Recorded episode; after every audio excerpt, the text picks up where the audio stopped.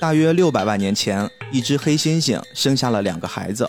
一只成为了所有猩猩的祖先，另一只则成为了人类的祖先。一百八十万年前，随着火焰的使用，人类进化的发端与人类文明的衍生，在黄河岸边转下无法磨灭的印痕。七万年前的某天，人类尝试使用更复杂的语言交流，同时学会了分工合作。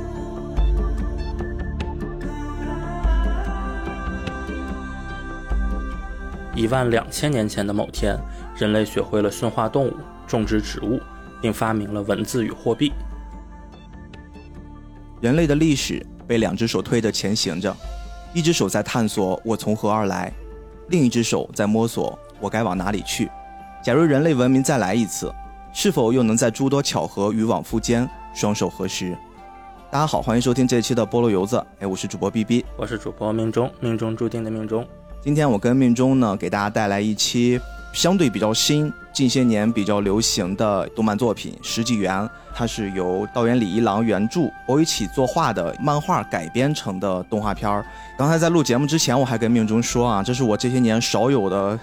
开始追着它更新的动漫作品了。以前我不知道从什么时候遗留下了一个习惯，就是我一定要等这个作品出完，越是大家说口碑很好、很精彩的，然后我就一定要等它出完，然后一口气儿看完。我太受不了这种一周一更、一周一更的等等待了。但是唯独呢，我想想这个《石纪元》还是这些年。我在第一季差不多它更到一半的时候，我不小心点开，一下子就一发不可收拾，然后我就开始一直看，一直看，一直追到第二集。我今天一查，还发现第三季应该在二三年春季就要上了。所以今天跟命中一起给大家带来前两季的啊一些很有意思的关于石纪元的故事。而且不仅是动画吧，其实它的漫画也是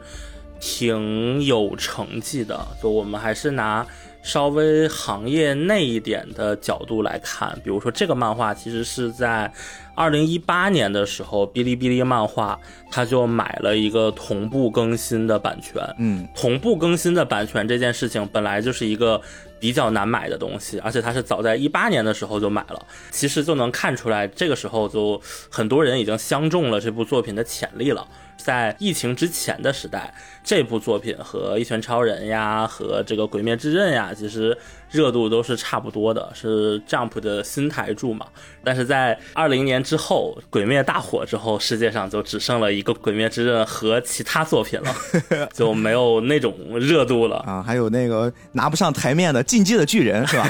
现在已经被骂到不行了。是的，但是总的来说，就是无论是漫画还是动画，它的人气呀、成就呀、拿的很多奖呀，都还是挺有分量的。其实这部作品当时一下子吸引我的点，源自于我差不多在小学的时候，就是最中二的那个年纪。我当时就有一个想法，你知道吗？当时我忘记我是从哪一个哥哥那儿。我是偷偷的去他家玩儿啊，不是去他家玩儿然后偷偷的翻了他的抽屉啊。小朋友们，这是不对的啊，你们不能学我小时候。然后我发现了一个很像是日记本的东西，然后你还看了？我一边脑海里面想着老师教育我们不能偷看人家的日记，我一边又充满好奇心，我翻开，结果发现不是日记本，是我那个哥哥他写了一个小说。当然现在看起来就是一个特别普通的，跟流水账一样的，他创造了一个小人物在一个世界里面冒险。然后我就觉得哇，这个好酷呀！我也想写一个自己的小说，然后在班里面传阅，那我不就又可以成为大家的焦点了吗？我当时就冥思苦想，我想到一个点：如果人类重新再来一遍，然后呢，会不会发生一些很有意思的事儿？就是我们还保留这个现代文明，但是我当时那个想法比较稚嫩，我想的是，如果人类再重新来一遍，还会不会是我们现在所看到的这个世界的样子？因为我们知道很多很多人类从人类诞生之初到现在这个节点为止，我们的一些科技发展，或者说我们一些很重大的发明创造，其实都是源自于一些巧合。如果重新来一遍，这些巧合会不会还是存在的，还是一个必然的？那会不会导致？再成为我们现在所熟悉这个世界，我当然会有这个脑洞。后来你知道我为什么我放弃了这个想法，没有写成为什么？因为我发现一个小学生的这个知识构架是没有办法勾起来这么庞大的一个人类发展的，所以就是这个念想就随之磨灭了。直到我第一次看《石纪元》，就是因为发现。我靠，这个设定不就是我小时候梦寐以求的，我自己所想创造那个世界吗？它太符合我的那个想法了。哎，你成功的引起了我的注意，然后我就开始追起来了。所以，我真的会很喜欢这个题材。这个题材就是在特别现代、近代的一些动漫作品里面，各种设定，包括各种卖腐、搞基、各种异世界，然后穿来穿去的，右边网游打来打去的。我觉得它就是一个很华丽的、很不同寻常的亮丽的风景线。这部漫画如果说题材的话，其实我觉得有三点是比较有意思的。第一点是这个漫画其实是一个很难得的少年漫画。我不知道为什么，就是大家现在一提到 Jump 系的少年漫画，会有一种感觉啊，老一套、烂大街太多了。但是实际上，就是如果你真的。回过头来，你看一下最近几年的少年漫画，就是那种热血少年漫有几部，你会发现真的就是那种王道一点的热血少年漫 数量特别特别少。对对对，哪怕是之前如日中天的《鬼灭之刃》，其实它是很王道的，但是它里面比如说发便当的数量，其实也是之前的这种少年漫里不太会。具备鳄鱼没有眼泪，对，没有心，这个是我觉得实际源应该说在现在这个年代比较有特色的一个地方。你说这个特别对啊！我现在想想，咱还差了一点点年纪啊。就我们小时候，你说一个少年王道漫，这不是最基础的东西吗？真的跟烂大街一样，你只要随便翻一漫画，全都是什么少年王道，什么王道热血漫，全是这种。结果你看到这个时代，冷不丁出来一部，反倒就大家成了一个很珍藏的跟宝宝一样的东西了。哎，我真的很有感触，你说这个是的，而且特别有意思的一点是我们现在的观念可能还没有调整过来。就是如果我第一时间问你们少年漫画热血的看不看，你可能第一反应也是老套烂大街，全都是。嗯，但是你你的印象里觉得我看的都是这样的漫画，但实际上你真的看的没有几部。是这样的漫画，嗯，然后第二点就是这个其实是有很多的科学背景，就它经常会有那种类似科技馆里的那样一个流程图的合成公式图的那种大的横开的页面。咱们现在是这个年纪了，如果是我小学的时候看到这样的图，我可能真的会如获至宝，就是把它当成某种。秘密的配方，一字不落的反复看，就这个东西对小学生、初中生应该吸引力特别大。同时，它背后其实我觉得是一个就很类似国内很流行的这种种田流网络小说里的一个流派，就好像只要是中国人看到一片地。要么一定要看能种什么，嗯，要么就是要搞点基建，嗯，就是这个好像是刻在中国或者亚洲人骨子里的一个东西。然后，但是这这个东西就被放到了漫画里。从漫画的生态位的角度上来说，它还是一个在现在这个时间点上非常独特的位置。没错，没错，这部。漫画它在改编成动画之前，就是它的这个作者其实也是一个一加一大于二的很有代表性的一部作品。哎，它的这个原作创作者是道元李一郎，他好像在我们现在能查到的一创作周期里面，我们能看到一个很熟悉的作品《光速跑者二十一号》。这个作品之前我们在聊《一拳超人》的时候也提过啊，就《一拳超人》，我们都知道是万老师的原著加上村田雄介，然后来画，导致这个片子最后是我们呈现出现在看的样子。其实，在《光速跑者》里面，就是村田雄介跟导演李一郎他们两个人一起合作的。因为我是从漫画先开始看的嘛，他最吸引我的点其实不是他的画风，或者逼哥刚才说的，你看到第一话的那个假设成真的那种实现感，就是其实我当时看这个漫画时，我是有点皱着眉头看的，因为他最吸引我的其实就是他的作画或者说作者。嗯，波伊奇老师他的这个名字，然后我当时看到他的这个名字之后，我说这个漫画我一定要看，然后结果我打开之后发现，哎，怎么变成少年漫画了？会有一种落差，但是实际上故事看完之后就会觉得，嗯，还是我想象中的那种期待的感觉。那我们简单介绍一下波伊奇老师吧。出乎很多人意料的一件事情是，波伊奇老师他是一个韩国出身的漫画家，或者说他是一个韩国人。并且他还是在 Jump 上正式开连载唯一的一个韩国漫画家，同时他的生涯轨迹也特别的曲折也好，还是巧妙也罢，反正是很神奇，因为他大学是学的物理，然后他的物理专业毕业之后，他去学了影像技术啊，然后这个学完之后，他就开始创作漫画了。但是他画的是什么漫画呢？他画的是少女漫画，他是画少女漫画的。怪不得我现在看到他早期的一些作品，就是画这个少女，特别是很多的这种镜头啊，这种分镜，非常的有本子的气质啊。这个还要再往后一遍。其实他到石纪元的时候，他的画风已经变少年了很多。他之前的画风特别的写实，但是哪怕是石纪元，你也能看出来他的里面的女性角色的那个眼睛是特别大的，而且很亮。瞳距是很宽的，就这个可能是从他的这个少女漫画时期下来的。同时，这个时期他还是在韩国里面画，他是当时韩国非常少有的男性的少女漫画家，还是韩国女性漫画家协会，就是少女漫画家协会里唯一的男性成员。哎呦，这是一个珍宝，很神秘啊！但是呢，突如其来的转折发生在两千零四年。现在提起韩国漫画，百分之九十九的人脑海里想的东西应该是挑漫。我们上次也聊过，就无论这个东西从它的发展起源到现在的工业化之后的这个核心，其实一直都是韩国。所以呢，韩国本身的出版漫画业其实一直是一个很衰落、很萎缩的状态。零四年的时候，我们的波伊奇老师似乎是隐隐的预感到了出版漫画界。所谓的叶漫的衰落，然后他就从韩国跑路了，来到了日本。他来到日本之后呢，开始画成人漫画了。哦，这就是接上我刚才那个错觉了。对，所以他来到日本之后，先画了成人漫画出道，又开始连载一些。动作类的、科幻类的青年漫画，就是有一点那种当年的巨画的风格，画风非常细腻。其实我之前写过一篇他的上一部漫画的一个推荐，当时我有配一幅图，就是他当时是一个场景，类似《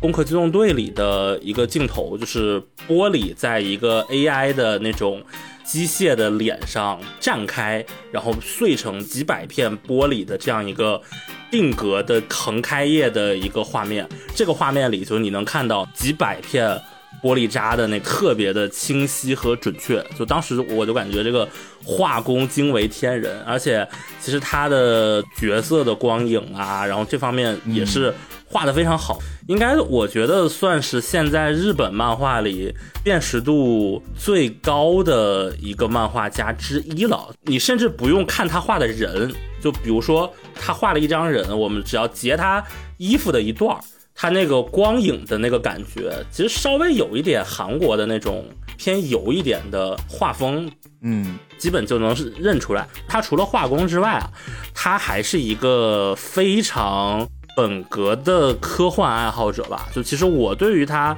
第一次的了解是一部叫《Hotel》的短片，这个短片也是拿了很多奖。特别有名，我给大家简单讲一下它的这个故事，就是人类过度开发，海平面上升，说是人类打开了大海这个潘多拉的魔盒，然后最后导致了地球没有办法再让人类生存在这个里面了。然后呢，他们一通开会之后，决定建立一个方舟，集整个星球之力，建立了一个大型的方舟，然后大部分人就开着这个方舟走了。但是呢，有一位科学家在据理力争的情况下，从整个的全球项目的方舟里抠了百分之一的预算，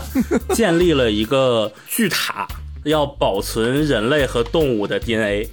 就这个事情一听就非常的硬科幻玲珑嘛，你 是是，就是你你是离开还是停留在这里？就他们建的这个塔呢，就是所谓的旅馆，呃，hotel。然后这个故事的主角叫路易，是 hotel 的总经理 AI。当人类离开之后，他就是守在塔里。一开始可能是一阵风暴。塔上的一个铁皮掉落了，然后它的可能几个模块化的核心的运作的模块也出 bug 了，然后你就会看见，在这个过程里，很极端恶劣的环境的地球上，一个 AI 孤零零的在守着一座塔，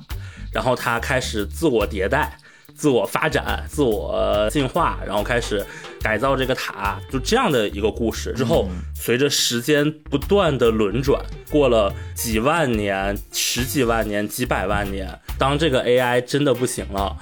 奄奄一息的时候，在他眼前的。是他终于等到的人类的后裔，就是是这样的一个故事。我现在直接讲故事的话，会觉得是一个很正常的科幻的故事。但是看过《石纪元》的逼哥应该能理解到，当跨越时空的不同的族裔相遇的时候，这个感动，我觉得是和《石纪元》里的很多跨越时空的感动。是很类似的，所以他跟道元李一郎的合作其实一点儿也不奇怪呀。他们本身就有一种理念上的高度契合。他不是只是来出画工的，本身他自己。对于这个故事，对于这个题材也很有理解，没错。包括其实《石纪元》的结局，这里我就先不剧透了。但是大家如果看到后面的话，你就会发现这个神神叨叨，或者有很多人觉得可能是烂尾的这个味道，其实是波伊奇老师他自己非常喜欢的味道。因为《石纪元》是一七年开的连载，然后他一六年的时候自己还开过一个连载，叫《Origin》。原型机那个就是一个很偏青年的纯科幻的漫画，然后是他自己负责故事设计和他自己来作画，就全部都是他一个人来做的。但是他喜欢的这种，可能在市场上的接受度不如《石纪元》这么广，所以在一八一九年的时候，他同时连载两部，压力很大的情况下，他最后是把《Origin》的连载给停掉了。但是如果大家，看过《Origin》的话，就会发现它里面探讨的一些什么人工智能啊、感情呀、机器人呀、神呀，就是那一大堆带点神神叨叨的科幻的感觉，和《史纪元》的这个谜底是非常非常像的。但是还是刚才说的那个问题吧，他自己很有压力，两部你只能选一部继续连载下去。那一部是台柱，一部是好像受众相对少一点的作品，所以他就选择了石纪元，当然也没有辜负他，因为十就是石纪元到现在为止取得的成绩，我觉得也无愧于他这个选择吧，然后就变成了。这样的一个作品，这事儿就告诉我们，你跟人合伙创业的同时，就别自己再自主创业了，对吧？老老实实的就把一个项目干好。但是你反过来想想，这伊朗马斯克就确实是挺厉害啊，同时干了这么多项目，还每一个都能做的有点样子，所以说这也是挺牛逼的一人物。我怀疑不是他做的，我怀疑他只负责动嘴。这个我们话说回来，《石纪元》快完结之后，他其实是发了一个。单行本的特别短片的，然后那个特别短片是讲了男主他爸的故事，就是上了太空的那个。对对对，这个短片里除了更展开了一下他们在太空上的经历之外，它的后半部分就在专注的写了一个留在他们那个航空站里的一个 AI，这个 AI 是如何在残破的航空站里不断收集各种资源，然后。改造自身，最后一直存留到三千七百年后。哎，有没有发现这个故事就和前面我刚才讲的这个 hotel 的故事的内核几乎完全一样？为什么呢？因为这个故事是波伊奇老师自己做的故事大纲加绘画。我想象的更像是太空版的机器人总动员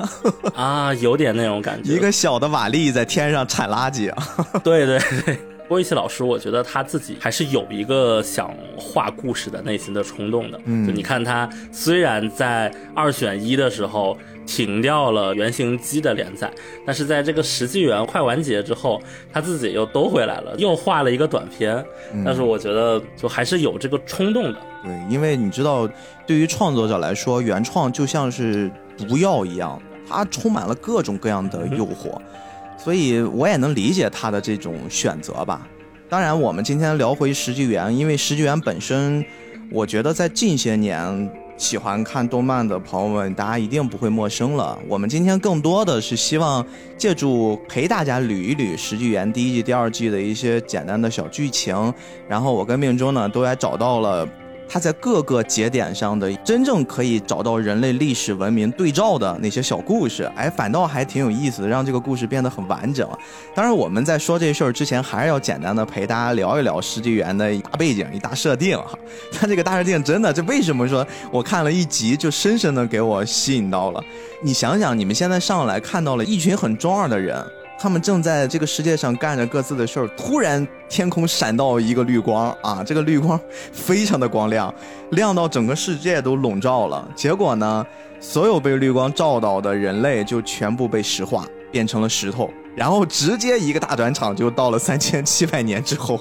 这三千七百年没有人类任何的活动迹象，所以说人类的文明全部都消失了。当然，动物很奇怪的还正常的生存，也有部分的动物被这个石化了，比如说里面很重要的那个燕子，是吧？应该是个燕子吧？对。所以就在这么一个大背景之下。他才开始展开的故事。这个背景其实放在二零二零年后疫情时代，其实会有一种别样的感觉。因为其实它不是一个末世的废土的概念，它是人类原本生活好好的，对，忽然所有的人类都变成石头，就等于是人类都没了，然后你的这个野生动物就都上街了。嗯，这个情景其实跟疫情大家都隔离，或者欧美这边是封锁之后。也有很多，比如说什么外滩又长了草呀，各种动物就是上街，然后占领了什么，会有点这样的对对对对呼应的感觉。但是它这个故事里是更极端的嘛，因为你三千七百年 是一个完全的沧海桑田的概念。嗯。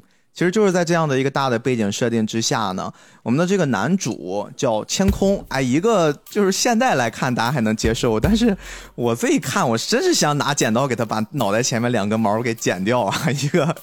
看起来就不是很聪明的少年，但是他却拥有着号称是人类最强智慧的头脑。他从小就喜欢科学，几乎是掌握了人类所有的科学。其实这也是做了一个强设定，我把人类这所有的。科技包括文明，我全部先浓缩在一个人的脑海里面。也就是说，借助他的脑袋，我们有望可以让人类的文明或人类的科技复苏。他呢，在这三千七百多年里面，也是跟大家一样被封印在石头里面。有一天，他突然苏醒了。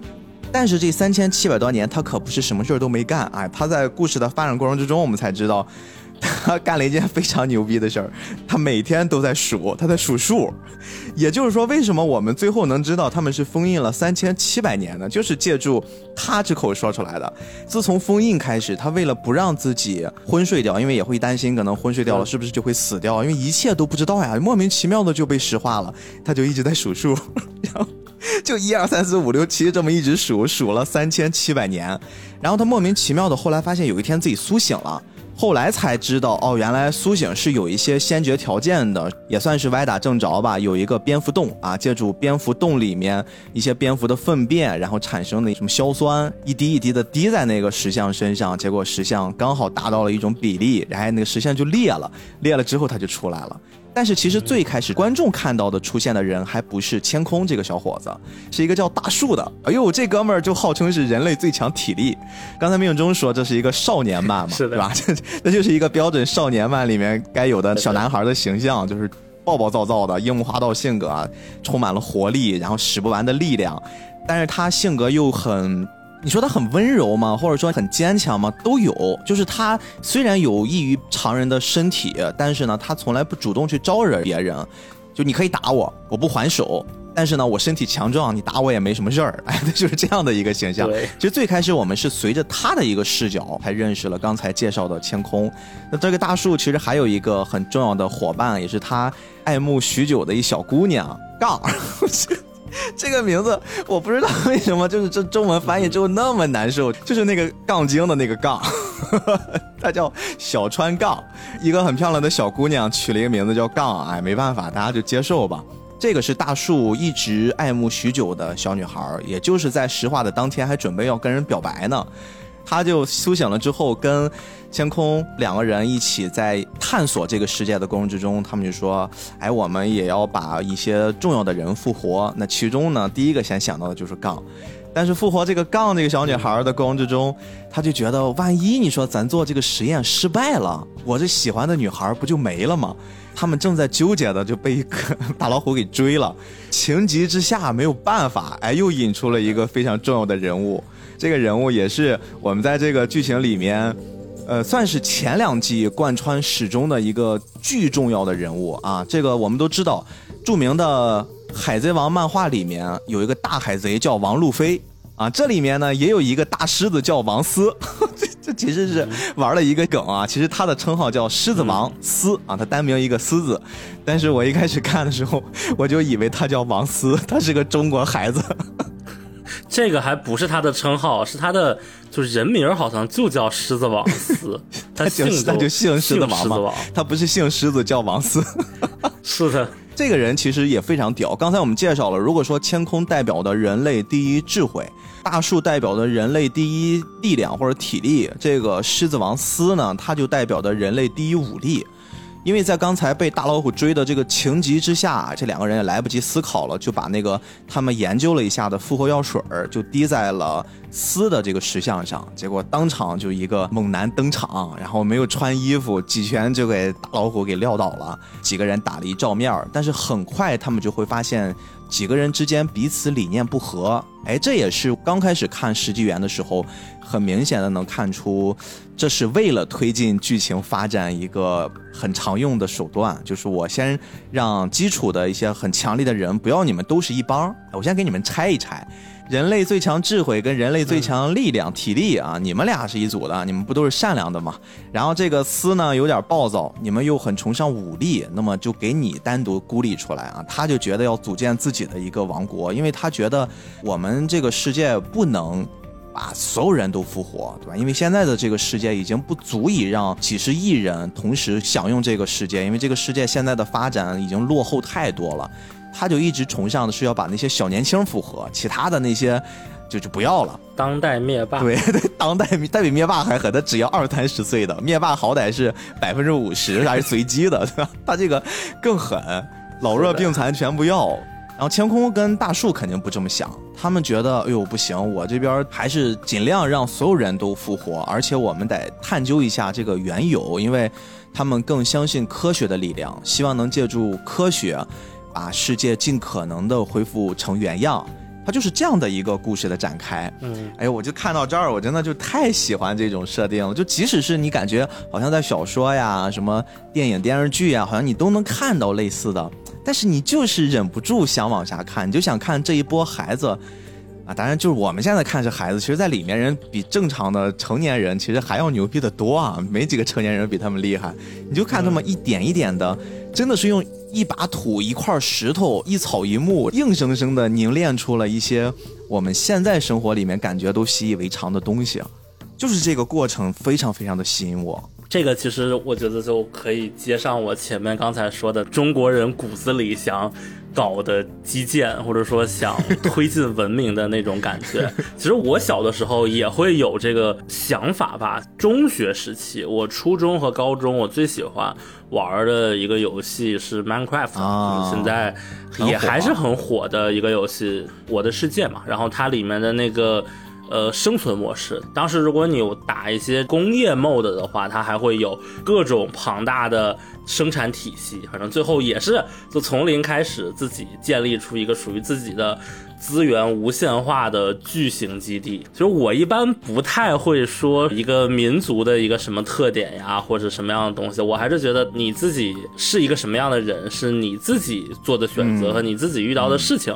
来去决定的，但是放到这件事情上，我又不得不承认，就是好像大家真的有一种这样的冲动。包括小的时候，《牧场物语》不是特别火吗？我还有一个朋友，就是很好的朋友，他最近几年他在玩那个呃《星露谷物语》，就也是一个人种田的游戏。然后他特别厉害，就是他基本上半年就要重新玩一次，每一次起码能玩五十到一百个小时。就我每次他跟我说我又要重开这个《星露谷物语》了，我说你为什么不玩个别的？最近又出了一些什么新游戏？他说味儿不对，我就是想要这个种田造什么东西的感觉，然后就觉得，哎，不是只有我一个人。你说这个真特别对，我突然想到了，你像我们早期特别流行的那些综艺，特别国外有一类综艺就是什么，比如贝尔。还有那个那个那个叫什么？比贝尔还狠那个那个大光头叫什么来着？纯粹一个人扛着一套摄像机，然后也是生存。再包括。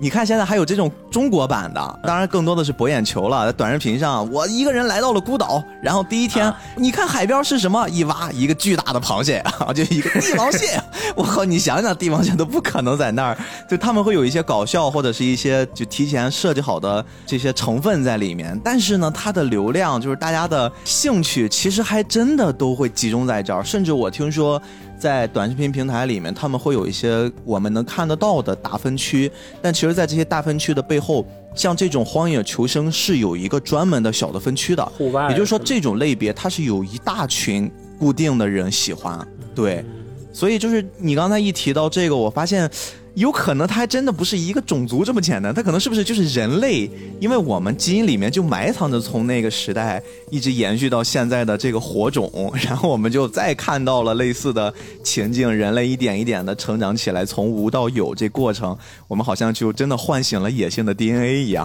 还真有这个可能，因为在中国的这个农耕文明的语境下，大家会说种田嘛，但是如果是欧美的话，就会有什么工程师文化、车库文化。什么东西都要从零开始自己造嘛，甚至我有的时候会觉得这一部漫画在日本很火，一部分原因是因为日本土地少人多，所以它的那个楼啊、房间呀、空间啊修的特别窄。我在想有没有可能是空间太窄了，所以反而导致他们对于这种东西会有一个向往和一个逆反心理，然后就觉得这个题材就从零开始求生，然后搞基建的这个题材正好就戳中了他们的点，会不会有这样的一个动机啊？民族振兴。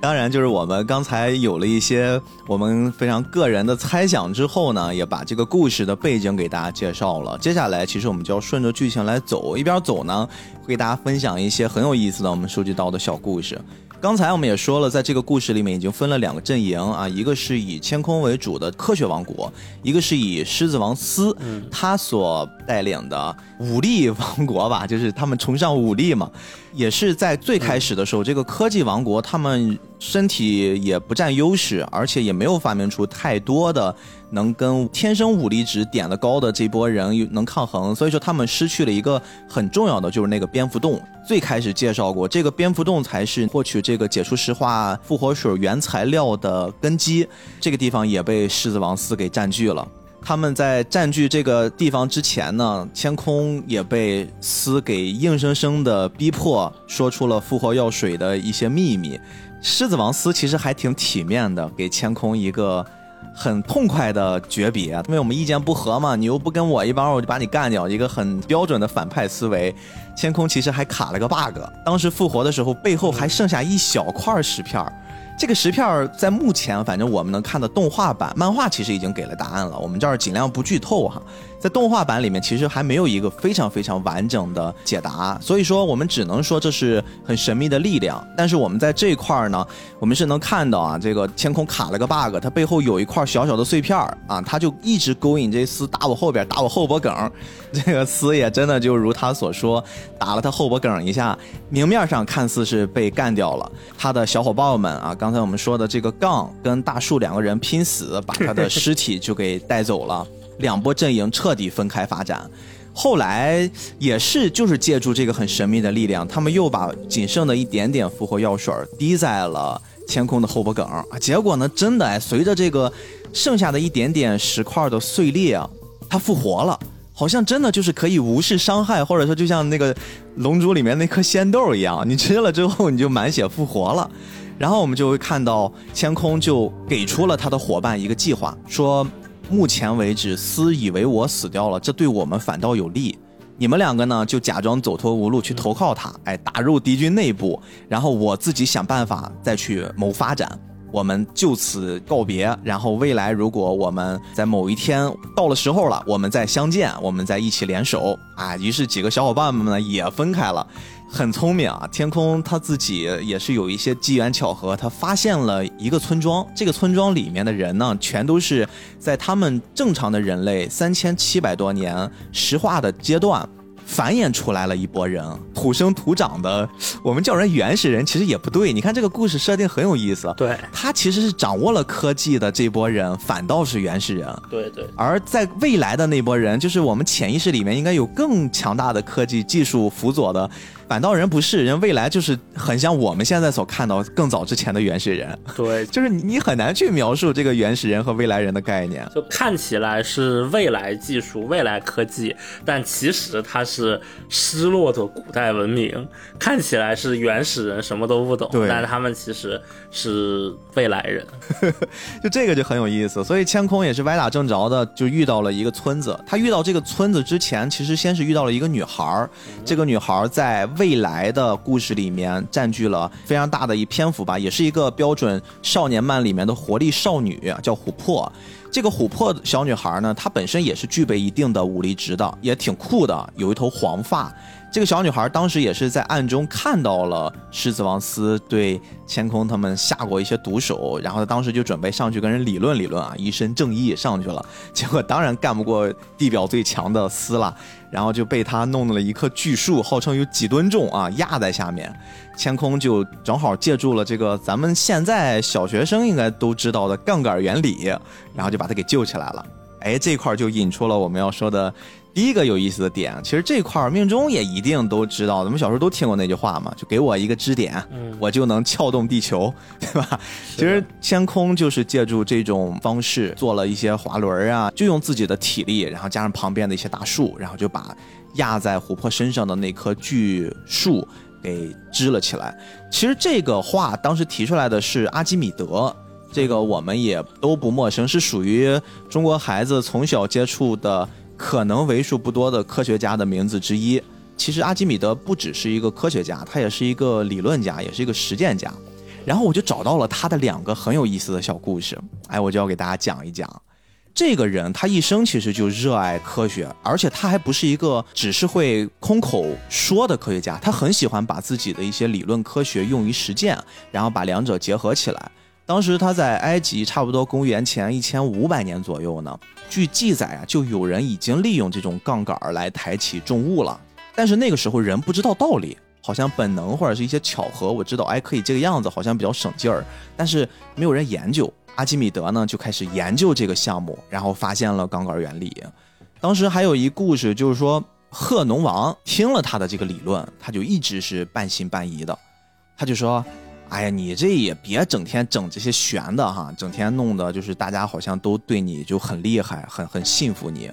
阿基米德就说：“你别管别的，我就跟你说我的理论啊，我得出一个结论，就是我们现在所熟知的，给我一个支点，我就能撬动整个地球。”这个国王一听说：“你这扯犊子呢，恐怕不行吧？”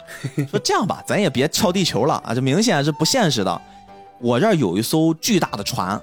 啊，你能不能帮我把这个船拖到海岸上？对吧？你也别就是地球这个船能给我搞定了，我就服你。然后阿基米德一听啊，那行吧，那我先看看这个船吧。然后走近一看，这埃及国王刚刚造了一艘巨大的船，就贼大。那那个时候埃及是有这个造船实力的，然后体积也大，本身就造出这个船好像就有点超出他们的预期了。然后加上上面堆了各种料，很重，光靠人力一群人这么用手推是不可能的。然后他就搁浅在岸上很多天了。阿基米德一看这事儿，行，说那交给哥了，然后他就设计了一套还蛮复杂的这种杠杆滑轮系统，就固定在船身上，最后可能就是一个绳索，然后呢，他就交到了这个河农王手上，说大哥你拉，然后呢，他大哥就真的轻轻一拉这绳索，下面的人都惊呆了，整个这艘大船就缓缓地挪动起来，然后最终就很顺利的到了海上。看到了这个大船成功的漂浮在海岸上，然后这些国王，包括下面的这些臣民们，非常非常的惊讶，然后才开始信服了阿基米德，说：“哦，行行，大哥，你说能撬动地球，咱就能撬动地球。”所以后面无论阿基米德说什么，大家都信他了，也算是给了大家上了一课啊。眼见为实嘛，我把理论和事实结合在了一起，这就是当时的一个很有意思的传说。而且你知道，在这个传说之外，更多人其实能知道的是阿基米德的另一个故事。除了这个杠杆定理之外，有一个阿基米德定律，这个是大家知道的比较多。但是这个定律是怎么来的？其实背后也有一个小故事。我们就顺便把这个阿基米德定律这个故事也跟大家聊一聊。就当时阿基米德也是在赫农王那个时期啊，他当时让工匠呢给他做一个纯金的王冠。嗯啊，就是我也不知道为什么国王都很喜欢这种东西，要戴在头上。做好了之后，然后国王拿着这个东西一掂量。就觉得妈的，我这国家贪污腐败问题很严重，王冠可能不太纯，他就当时商量说，我怎么样才能想个办法检测一下这个金王冠啊，是不是当时我交到工匠手上的那个金子，有没有中间给我抠出来一些边角料，然后自己拿去卖啊？但是呢，他也没有一些真的办法，不是像现在这样有这些科技可以去检测呀。怎么办呢？哎，想到自己好哥们儿阿基米德，说米哥，来给我研究研究，有没有办法能检验一下？阿基米德其实刚开始拿到这事儿也挺愁的，就你别看他很聪明，他已经受大家的敬仰了，但是你这突如其来这么一事儿，你说怎么办呢？他就一直这几天就冥思苦想。有一天呢，他就去澡堂洗澡，然后呢，就是那种大澡盆儿，他就躺进去，一边躺着想放松一下，然后趁机再思考思考。他一躺进去，那天可能倒水有点多，然后这个水就往外溢，同时也感觉身体好像因为水的浮力被轻轻的这样推起来了。他突然就想到，哦，我这不就可以利用这个同等的金子？如果是我再找这么多金子，跟这个王冠我同样看到的排水量，如果是一样的，就说明这个工匠就没有给我缺斤少两的。他就很高兴呀，就直接啥也没穿就跳出了这个澡盆儿，然后就开始就往人 赫能王那边跑。然后赫能王呢？也是知道了这事儿，他们就说行，那咱就做一做实验。他就把这个王冠和同等重量的纯金就放到了那个水盆里面，然后把溢出来的水收集起来，比了一比，然后发现不对，这个量确实不一样。哎呦，我们这个腐败问题真的很严重。这个故事就是最早的这个阿基米德定律所诞生的一个小故事，包括这个阿基米德定律一直也延续到今了，一个浮力定律嘛。我们现在用的一些计量物体的比重啊，一些测定船舶的载重量，现在还在用这个技术。这也是我在看这个故事的时候，就是小小的一个杠杆儿，哎，我就感觉这个小故事真的很有意思。嗯。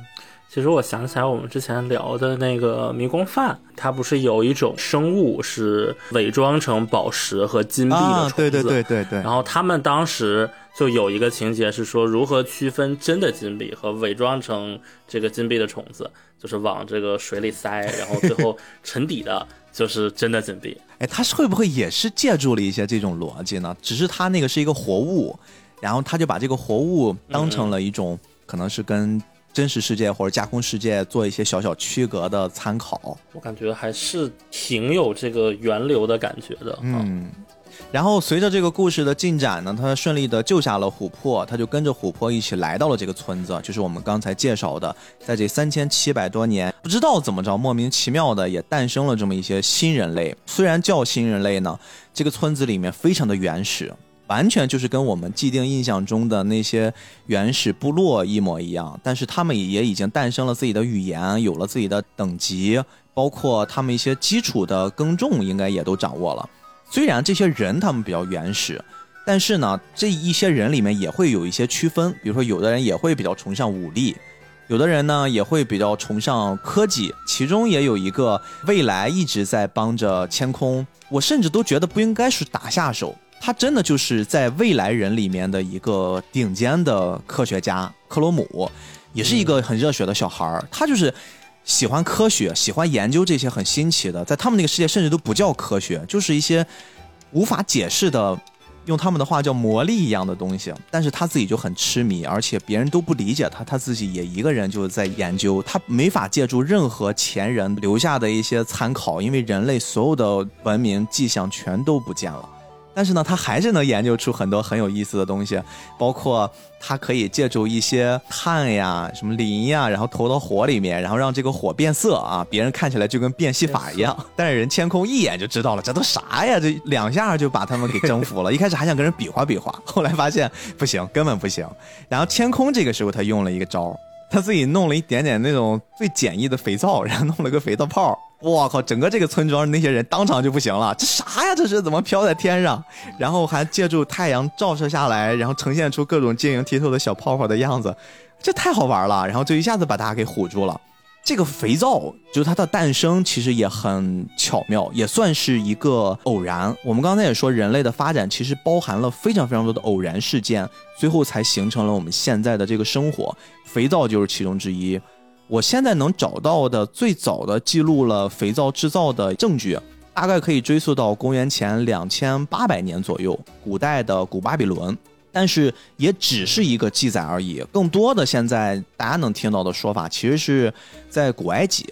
就是很早之前，这个古埃及的国王他有一次呢就要寿宴啊，就邀请了很多宾客啊一起去吃个饭，他本身这个人就非常的热情周到，有一天呢，他就在往来的这些宾客里面，因为今天可能接待的人比较多。厨房里面呢，就放了很多很多的东西啊，前厨后厨都在忙活，甚至就是那些空间都变得很狭窄了，就难免会有一些磕磕碰碰啊。其中他有一个御厨，不小心呢一脚就踢上了一个油凳，凳子上有满满的一盆油，这个油就翻了，洒了一地。哦呦，这个时候大家一看，这国王本身那边就催得够呛啊，我们这还忙中出错，这能行吗？大家就赶紧过来帮他收拾。手忙脚乱的，有的是擦，有的是往外铲，反正把这个地面要先打扫干净。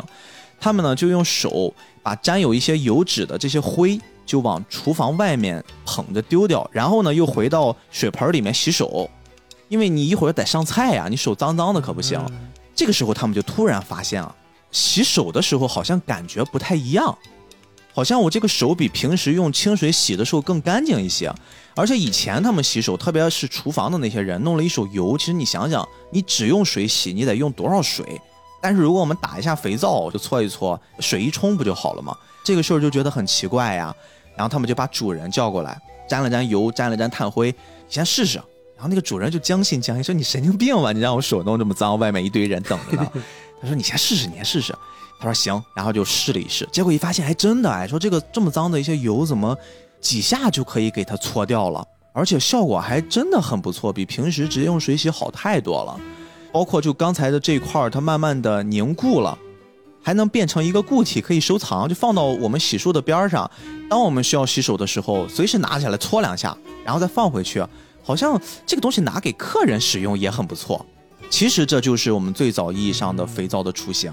就是由一次意外给诞生的，这个肥皂，我们其实现在说起来，好像也不多了。就是咱们现在你说这个肥皂在家里面，也就是变成洗个袜子，是吧？洗个内衣，现在洗内衣可能都不用，都有专门的洗内衣的那些内衣剂、洗涤剂之类的。肥皂好像就是用的人特别少了。我记得小时候，不管自己家、姥姥家，他们都特别流行那种黄色的肥皂啊，一块一块的，有时候贼硬啊，但是拿起来就洗洗，其实还真的很干净。现在就变少了。我感觉其实我也就很小的时候用过，后来就有，但是我就从来没用过了。哎，你在国外会用吗？国外我也不用啊。其实我我感觉我现在生活就离肥皂这个东西就很远了，都是洗衣液呀、洗衣球呀或者洗手液呀，就是这种东西。洗手液啊，这也算是一个科技快速发展之后，我们在一个垂类之下。延伸出来的很多细分领域的拓展，你看以前一块肥皂啥也都能洗，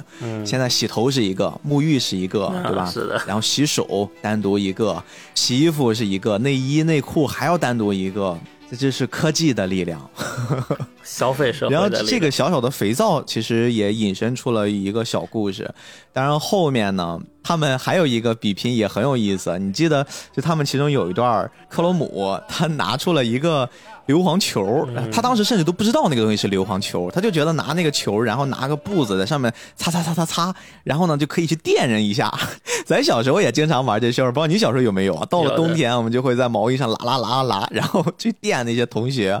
他就用这招去电大家，以为他是有魔力。然后我们这个天空更狠，我们天空直接用一个加倍的 薅了一个大布，然后一边搓，浑身的头发都呲起来了，就跟皮卡丘一样，放出了十万。伏特，然后彻底给这克罗姆整服了。静电反应也是咱们在初中物理吧，应该是还是高中，我记不太清了。也是我们学过这个事儿甚至也可以往前一直倒腾，倒腾到公元前六世纪，古希腊学者泰勒斯他发现了这个琥珀经过毛皮的摩擦，它就能吸引一些轻轻的，比如说一些小绒毛呀、一些小麦秆呀，哎，都可以吸附上去。公元前六世纪就已经有人发现了，这是能记载查得到的。然后一直到十九世纪左右呢，英国宫廷的一个医生吉尔伯特，他通过一些实验研究发现呀，把这个现象就归类为了是电。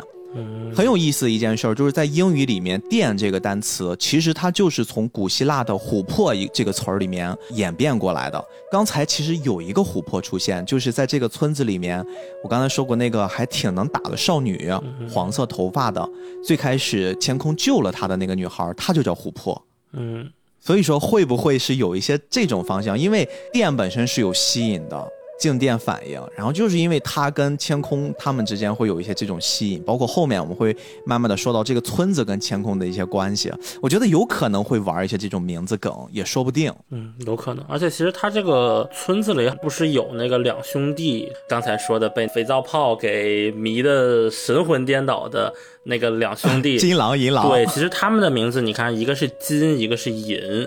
然后他的这个琥珀，然后他的呃姐姐叫琉璃，琉璃这些，然后好像还有叫什么化石呀、黑曜啊，就是都是这方面的取材的考据吧。没错，没错。确实是，我觉得这些名字应该都不是随便起起而已，特别他已经用了名字的梗了，在后面我们会聊到。我觉得每一个人的名字应该还都富有一些含义。到此为止，其实这些我们能看到的发明，这还都是属于停留在石器时代的一些展望。接下来的一个部分呢，就进入到了一个铁器时代啊，它在里面可能我们看的很快，但实际上从石器时代人类进化到铁器时代，发展了非常非常长久的时间。这里面就有一个很典型的了，也是当时没有任何人指导他们，在当地这个原始部落里面那个小小的发明家克罗姆他自己在有一次出去探险的时候捡到了一块石头啊，当然事后我们知道那就是一块铁矿石嘛。在水盆上，然后放了一个叶子，然后把这个铁矿石放到叶子上飘起来，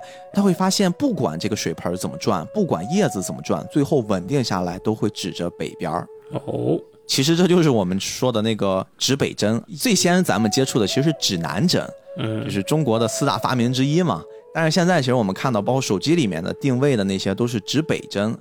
又引出了一个小小的科技发明，但是这个科技发明包括那个铁块儿，这对人类来说这是多么重要的一种原材料。包括我们现在这生活，你就哪能离得开铁呀？小到我的一小小的笔记本这壳子，对吧？大到现在什么汽车、各种大的建筑，所有的方方面面，我们现代生活都需要铁。但是在那个阶段，这么一个小小的发现，就对人类的文明产生了很大很大的影响。刚才说到这个指北针啊、指南针，我们就单说指北针。它早在春秋战国时期，那个时候刚好是处在那个奴隶制社会向封建社会过渡的一个大变革时期。当时的生产力不就有很大的发展了吗？嗯，因为生产力有了很大的发展，所以农业生产就很发达，就催促了一些什么采矿呀、冶炼呀这些各种行业的发展。所以说，在长期的生产工之中。人就慢慢的发现了，从这些铁矿石里面，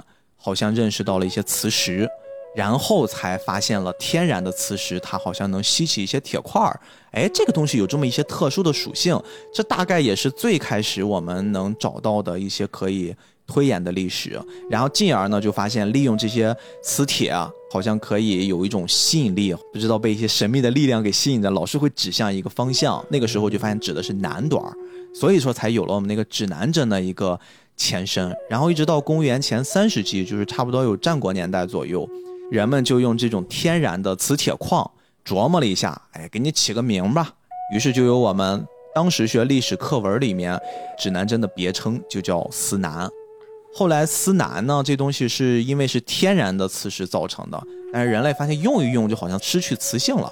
比如说打仗或者是远行，拿起来都不方便。你不能拿一会儿有，过会儿又没有了，对吧？你跟 iPhone 手机似的，一会儿有电，用一用就没电了，这不扯犊子吗？对吧？效果不太好。所以北宋时期也有一个我们耳熟能详的当时的科学家沈括，他就总结了前人的经验。本身他在物理方面也有一些研究，他就发现呢，这个地磁偏角这个东西的存在，他就利用人工磁化法，他造出了一个更加方便的、效果更好的指南针。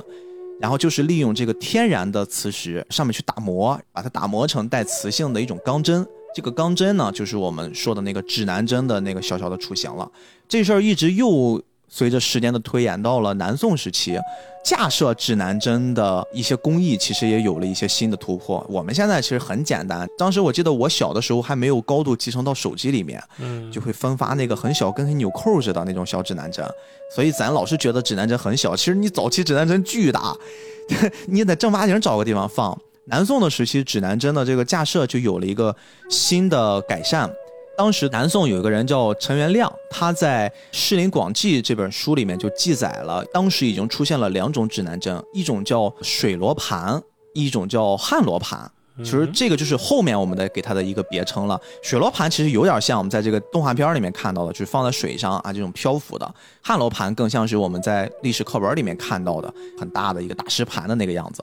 再往后才又传入了欧洲，经过什么阿拉伯人，然后慢慢往那边引，然后在欧洲就发展成熟起来了。所以四大发明是实实在在摆在这儿的，我们很自豪啊！中国伟大的早期发明有很多很多的人，他们通过观察身边的一草一木，发现了一些对那个年代的他们而言无法理解、无法想象，但是他们更愿意去琢磨的啊，最后演变成了伟大的四大发明。这都是有一些很小很小的故事。这个我觉得其实也是一个古代人和现代人很大的思维的差别，尤其是我们最近几年吧，就我感觉大家都已经习惯了各种什么大数据也好呀，算法也罢呀，或者说当电子产品做的逐渐密集化之后，就大家会觉得这个东西就是一个。黑箱，对，如果你看到了一个生活中的什么现象，你不会去想知道它是为什么，嗯，而对于古人来说，哪怕他有的时候会把它当成是不是有灵魂，是不是有神，是不是有什么神秘力量啊，他哪怕是给他起了个这样一个名字，但他还是会去研究这个东西原理是什么。但是现在的越来越多的人造的物品，我感觉大家会有一个不太愿意去。想为什么，或者甚至不太愿意去研究它有什么功能的这样一个趋势。这两年 B 站上不是有一类就是教你如何使用支付宝，就是支付宝的 叉叉个隐藏功能啊，各种 APP 的隐藏功能。对评测，我比较难以想象，就是我们已经到了一个连你在智能手机上自己下的一个 APP，它有什么功能都需要别人给你做一个视频来看的 年代了吗？但是你看完他那个视频，又发现。还真是，就是他说的那些东西，我还真不知道。对啊，你说这个让我想起来，以前差不多在 iPhone 4S 到 iPhone 五那个年代的时候，在这个 iPhone 用户圈里面流传这么一句话，就是你真正在使用的 iPhone 功能只有百分之五。可能这句话当时是有一个时代背景，因为那个时候它更多的一些功能适配是在欧美国家，本身他们会更多的使用这个东西。比如说，我说个最简单的例子。最近，因为我媳妇儿现在在家，我自己先回来了，要忙活一些播客节目、做视频什么的。以前我都会习惯性的，我们就视频通话，但是我们俩都是 iPhone 用户。后来我有一天突然发现，我说我们 FaceTime 一下吧，FaceTime 这功能一直没用，我一用发现真的好好用啊！以前你说咱身边有多少人在用 FaceTime？就这功能其实确实是一个。在我们身边很小众的东西啊，iPhone，如果你在手机里面拿着研究，你会发现有超级超级多的功能都特别好用，我们还真的用的很少，我们就打个电话、发个微信、拍个照，然后上个网。你说你平时还干啥？包括这个播客，你知道吗？是的，iPhone 的用户很大，但是播客本身是苹果先推出来的，它就是囊括在自己的这个从 iPod 到了 iPhone，慢慢的一直是一个很固定的、很老牌的 APP 软件儿。就是现在咱们听的，我当然这么说，你们都觉得哎，播客谁不知道呀？但是你知道有多少人他没有听过播客，但是用着 iPhone 手机，他从来没有点开过这个东西，根本没有一个 一个就是把你手机里面功能点开的这么一个欲望。一个很奇妙的事情是。播客这个东西，它就真的是苹果发明的。对，就很多人以为，就是苹果自带的那个播客是跟它自带的备忘录是一个性质，就是我们有一个东西叫播客，对，这个是系统自带的播客。其实不是这样的，是这个东西就是苹果发明的，苹果管它叫播客，对，所以它叫播客。然后市面上其他的东西才开始也跟着叫播客。但是话说回来，就是我自己其实是不用苹果的那个播客。我不知道他从哪代系统开始之后，他的这些播客也好呀，音乐也好啊，听说是因为印度的工程师和那个设计师 占比比较多。不背这锅。但确实就是我个人体验上讲，不是特别习惯。嗯，但包括像逼哥刚才讲的这个 FaceTime，我感觉在国内有相当一部分人现在还好。就如果你真的是十年前那会儿装一个什么同步推。装一个 PP 助手，嗯，从来不用苹果商店下软件的人，他可能是真的没有苹果账号的。然后，如果你没有 Apple ID 的话，那其实他苹果官方这些服务就都用不了。其实，比如说我爸妈他们。用的时候，其实他们就都不知道啊，我手机里还有一个苹果账号吗？密码是什么？我怎么不知道？对对对，就会有这样的感觉。而且还有一个是，确实我国会有一些限制。FaceTime 其实它有一个很厉害的功能，是 FaceTime 语音的功能，其实就是一个走流量的语音通话了，就它不是一个视频通话。因为很多人觉得 FaceTime 那个视频，每次你打完之后，它不是会右边还会有一个括号，你走了几个 G 的流量吗？这个还是挺费的嘛。但其实它它是有语音功能的，但是这个语音功能在国内被锁定掉了，就是没有办法用，就这个是比较可惜的一点。但是它很神奇啊，比如说你有一个在美国的朋友，他用美区的 iPhone 给你打 FaceTime 语音，你是可以接到的，但是你想给他回拨回去什么的。就不太单向锁住了，对，就很玄学。确实有很多苹果的功能，就国内说用到百分之五，这个略有夸张，但是很多功能没有用到这件事情，确实是实话。哎呀，我们再聊下去，让别人听起来我们俩活像两个苹果吹。哎，但是我就是果粉，怎么着？哎，我就是算 了算了，我们继续讲故事，我们继续讲故事啊。啊，其实，在现在这个节点，哎呦我天哪，怎么会发展成这个样子？我是果黑，行，那我们就均衡一下，我们就均衡了。我是果黑，好，啊，我们平衡了。我们继续回到故事。其实，在现在这个节点下呢，慢慢的，千空已经融入到这个村子了，但是它只是一小部分融入进去了，或者是说，只有一小部分人认可他，绝大多数村民还是对他保有一些提防，或者是说我还不太认可你是可以加入到我们这个村子，跟我们一起生活的人。在这个过程之中呢，另一方势力这个狮子王司，他那边也借助复活药水儿，复活了很多很多啊年轻一代的大神们，有男有女，而且很奇怪的是，他们都可以在一复活很快的就适应到了这个社会，然后变成那种部落野人一般的角色。其中有一个人是本身被狮子王司给复活。然后派他来到这个村子去查看男主千空有没有确确实实死掉的一个像探子一样的角色，他也是在这个故事里面很重要，叫浅雾幻啊，幻哥，他以前应该是一个精通于心理学，然后还会一点魔术这么一个角色，他就很擅长去揣摩人心呀，或者是跟你的交谈，透过你的一些微表情啊，知道你的内心一些想法，是这么一个很精通算计的人。但是他后来呢，被科技王国的发展，更多的可能是千空的一些个人魅力给折服了。随着故事发展之后，我们才知道，其实他折服的原因是他一复活，有一次跟着这个狮子王斯出去溜达，他突然发现当时千空刚复活的时候刻的一些文字，那些文字上就记载了千空这三千七百多年不眠不休的一直在数数，在记录着。哇，这一下子就给他。心里面埋下了一个种子，说这哥们儿我一定要见一下，这太牛逼了，说不定我可能更适合他。也就是因为他的这个观察，才让我们观众知道了这是三千七百多年的一个时代变迁。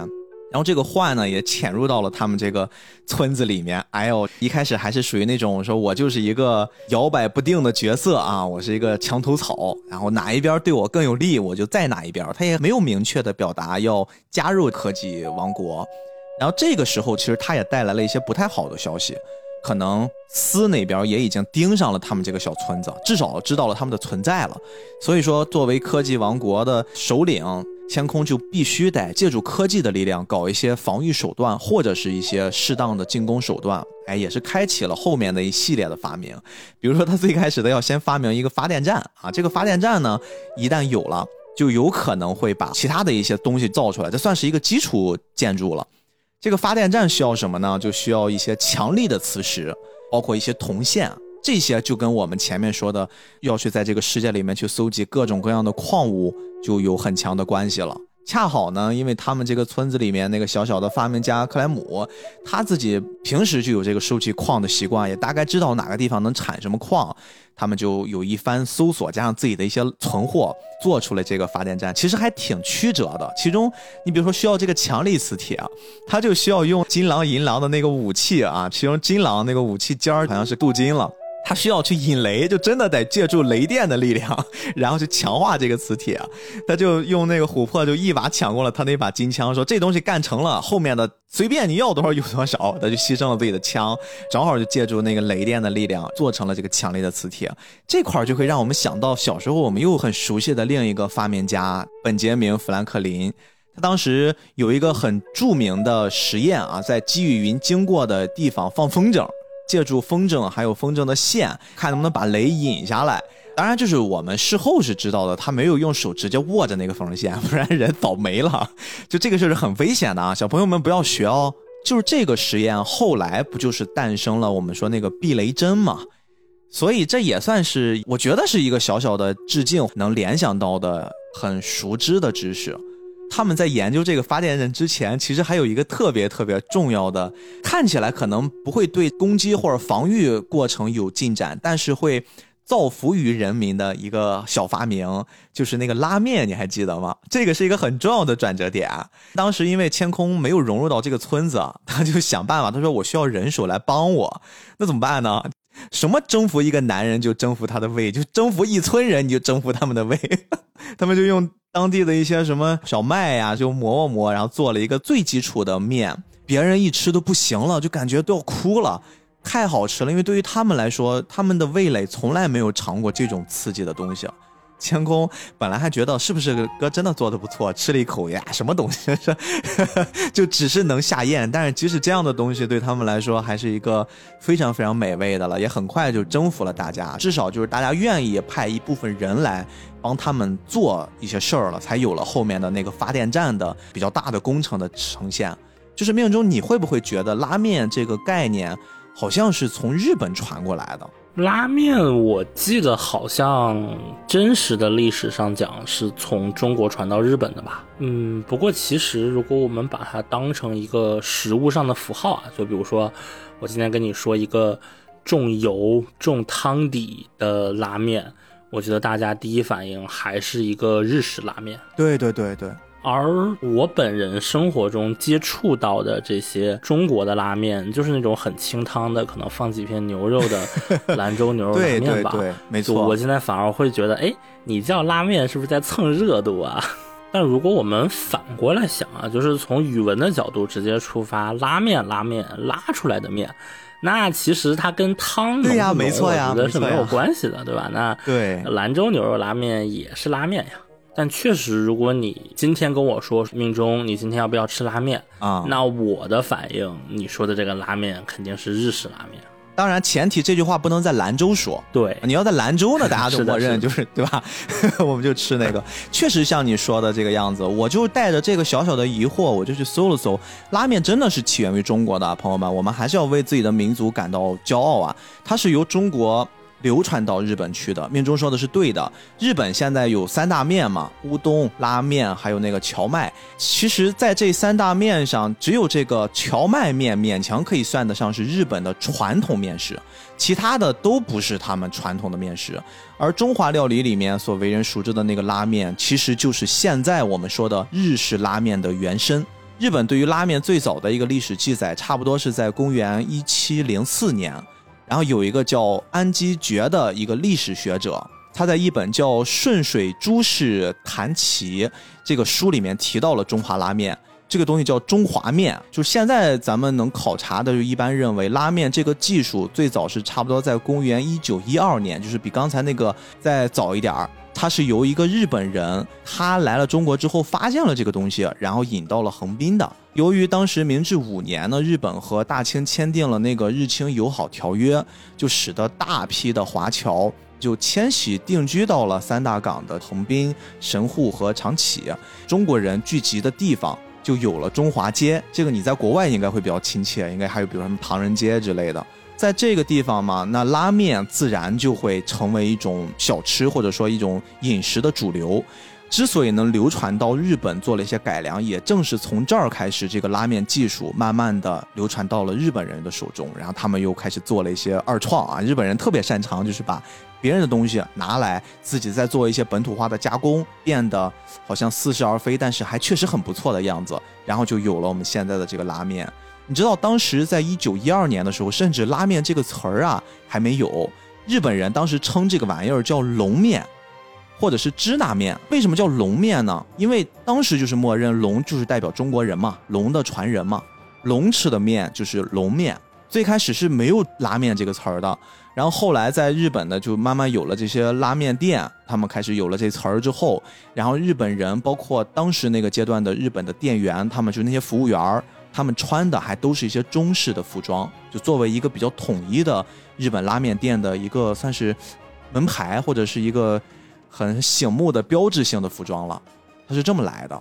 哎，那我比较好奇的一点就是，大家都知道你在日本其实是有中华料理和中国料理的，就如果你吃中国料理，那是真的中餐；如果是中华料理，那就是魔改的对对对日式的中餐。那拉面这个东西，理论上讲应该也算是中华料理的一部分嘛？那它怎么就变成了一个日式的符号，或者就这么有日本的感觉了呢？就是改良的这个二创程度比较大，然后最后就变成了原创，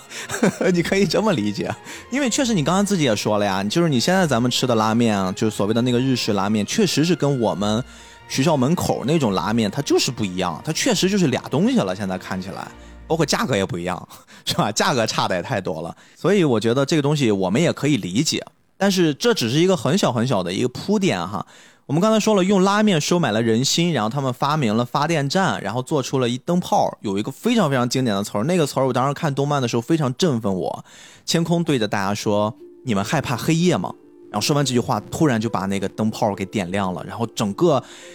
其实也不算是一个很强烈的光，但是它照亮了夜空，就会让人在黑夜中看到了有光亮，仿佛白天一样。然后很多人都震惊了。我甚至也可以想象，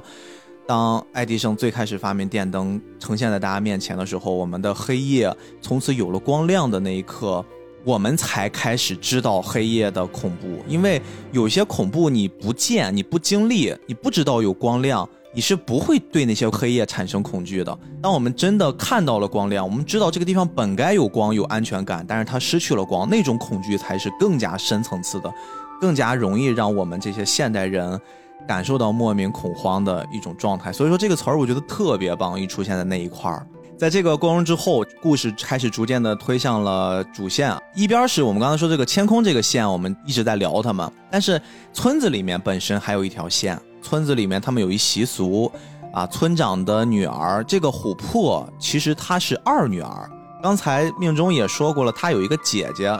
这个姐姐是琉璃，身体比较弱，得了一些类似不治之症的东西。他们每年其实会有一个类似比武招亲或者比武大会这么一东西的。然后，如果你在这场比赛里面拿到了第一名，你就可以娶这个老大琉璃当这个村子的村长。他们有这么一个习俗，也是很传统、很原始的。上一次比赛呢，他们村子里面有一个很壮的、高高壮壮的一大哥啊，一开始好像是这个村子里面的反派，或者说很像是村子里面的司这么一形象，但是他又不是一个武力值的巅峰，因为琥珀其实比他还要猛。琥珀不想让姐姐嫁给他，在那次比试之中，他就击败了大壮汉，就是我不让你娶我姐，但是破坏了规则，所以说这事儿又拖延了一下，哎，到了跟前儿了，我们又要准备再比一次赛。比赛的同时呢，上次失败的那个人，其实他还是耿耿于怀，觉得我应该要拿到第一名。他的目标倒不是在于想娶人家的大女儿，而是他想当村长。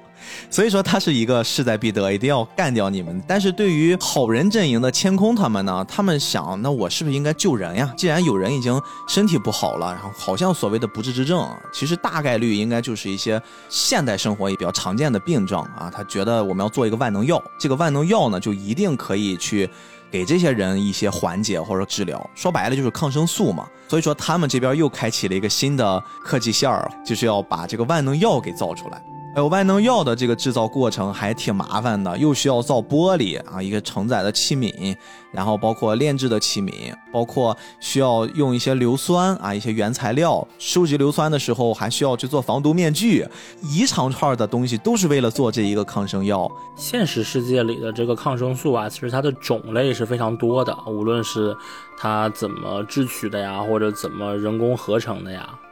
那么就聊聊最为人所熟知的，也是人类首次发现的第一种抗生素——青霉素，它的一个小故事吧。它是由微生物学家亚历山大·弗莱明在实验中偶然间发现的。他当时是有一个被霉菌稍微感染了一下的培养皿，然后他发现这个霉菌附近的细菌啊都没有办法生长。然后他就灵机一动，哎，是不是有可能这个霉菌中有一些杀菌物质啊？就其实这个时候他已经把结果是发表在一个期刊上了，但是其实是没有得到任何的重视的。过了十年之后，才有这个牛津大学的另外两位科学家，他们尝试开发能够治疗细菌感染的药物。才注意到了这一篇论文，然后才成功提炼出了青霉素。所以同时呢，他们三个人就共同获得了这个诺贝尔医学奖，也是一个发明的现状吧。就其实如果大家了解一些发明家的历史，会发现很多发明家他们其实过得不是很好，因为他们很多人就是喜欢发明。之前我看美国有一个发明大王，一生中发明了很多种东西，回形针也是他发明的，但是他没有钱买专利，没有钱申请专利，没有钱去存续他的专利，所以结果其实他的日子，尤其是后半生过得特别惨。但是有很多我们所谓的就是发明家大亨，开了很多公司，手握多少个专利的什么样的发明家，其实很有可能不是什么好人。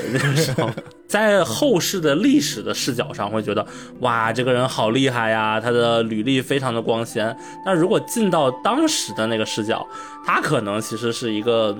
成果的掠夺者，会是这样的一个错位。没错。说回青霉素，刚才你说的那个故事，它也是在一个偶然情况之下诞生的一个，现在来说影响世界的发明，再次验证了，嗯，你说我们人类如果再重新来一次，我们抛去掉了所有的记忆，我们没有任何现在文明的记载，再发展几千年、几百万年的那个世界，不是我们现在这个样子，我一点都不奇怪，因为可能在那个世界、那个平行宇宙里面有更多的偶然，有更多的新的可能。比如说，假设啊，没有乔布斯，或者苹果当时就倒闭倒的比较彻底，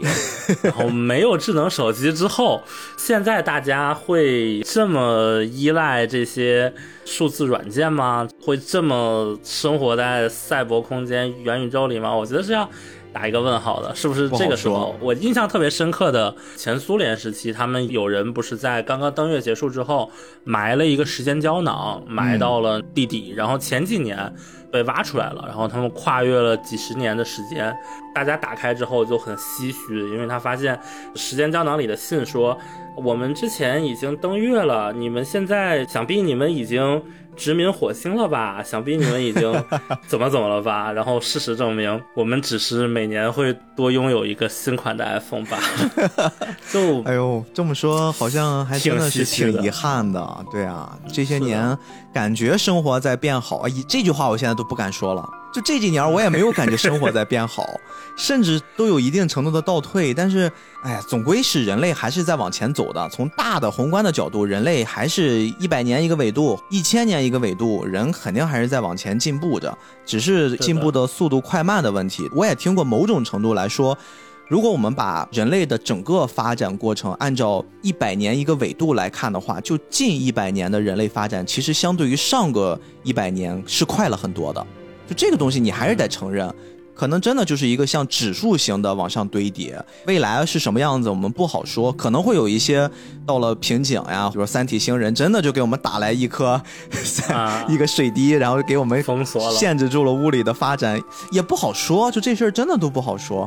未来我们也看不到了，我们就留给我们的后辈，让他们来见证这个时代发展吧。我们还是回到故事啊，在这个故事里面，刚才说的那场比赛，他们也是用了一些智谋，用了一些巧合，用了一些很无厘头的方式，最后反倒是千空一个很弱鸡的一个只靠智力的小男孩拿到了第一，娶了人家的大姐，然后给他做出了药。把这个问题给解决了，并且又光速离婚，啊，其实他就不是去寻找爱情的，人家目的是为了能把这个村子先拿住，因为拿住了这个村子，他就有了更多的人力，有了更多的可能，很像是资本家一样啊。对你用这个资源很好，就是可以来帮我了，有一些人可以信服得了我。而且这个时候他发现了一个很有意思的线索，我们其实在这次聊节目的时候，我们也有意的没有去跟大家说千空的。完整的名字是什么？他叫食神乾空，